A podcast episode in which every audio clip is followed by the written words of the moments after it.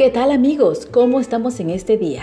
Mi nombre es Lidia Beltrán y hoy te traigo tu cápsula reflexiva, Un tiempo de tormenta. Nosotros como creyentes en alguna etapa de nuestra vida hemos tomado la decisión de seguir fielmente los caminos de Dios, convirtiéndonos en sus seguidores. Pero la Biblia nos enseña que vamos a pasar muchas dificultades por ser discípulos de Jesús. Sin embargo, saldremos victoriosos de todo lo que estamos enfrentando. Hoy vivimos una de las crisis más grandes de la humanidad. Estamos todos atravesando por esto. Un tiempo donde muchos están viviendo con temor en el corazón y a causa de ello pierden la calma. La palabra de Dios nos está relatando una historia similar a la nuestra, donde los discípulos de Jesús estaban en medio de una tormenta. Entrando él en la barca, sus discípulos le siguieron y he aquí que se levantó y el mar hubo una gran tempestad tan grande que las olas cubrían la barca, pero él dormía, se refiere a Jesús. Y vinieron sus discípulos y le despertaron, diciendo, Señor, sálvanos, que perecemos. Él les dijo, ¿por qué teméis, hombres de poca fe?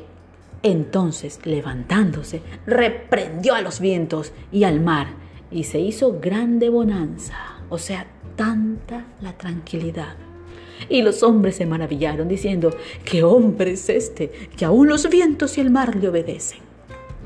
Esa tormenta provocó que los que estaban en la barca se desesperaran y perdieran la calma. Y no era una tormenta cualquiera, era una situación de vida o muerte. Y al estar en medio de esta dificultad, su vida estaba en riesgo. Así que cada minuto que pasaba contaba realmente qué hacer con aquella parte en tu vida. ¿Y qué podían hacer al respecto estos hombres? Jesús les había demostrado que Él estaba con ellos en todo tiempo. Pero aún así, la desesperación en sus corazones era evidente. Y en respuesta a su clamor, recibieron una reprensión del Señor Jesús, pues les estaba diciendo, ¿por qué teméis hombres de poca fe?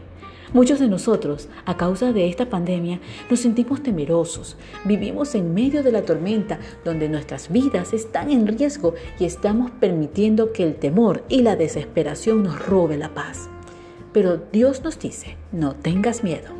Él solo nos pide que tengamos fe, que creamos en su promesa de estar con nosotros. En este pasaje de la Biblia aprendamos una gran lección de confianza en aquel a quien un día decidimos seguir hasta que Él venga.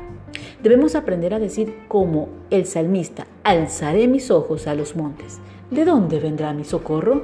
Mi socorro viene de Jehová, que hizo los cielos y la tierra que te haya agradado en este día tu cápsula reflexiva y haya sido de mucha bendición.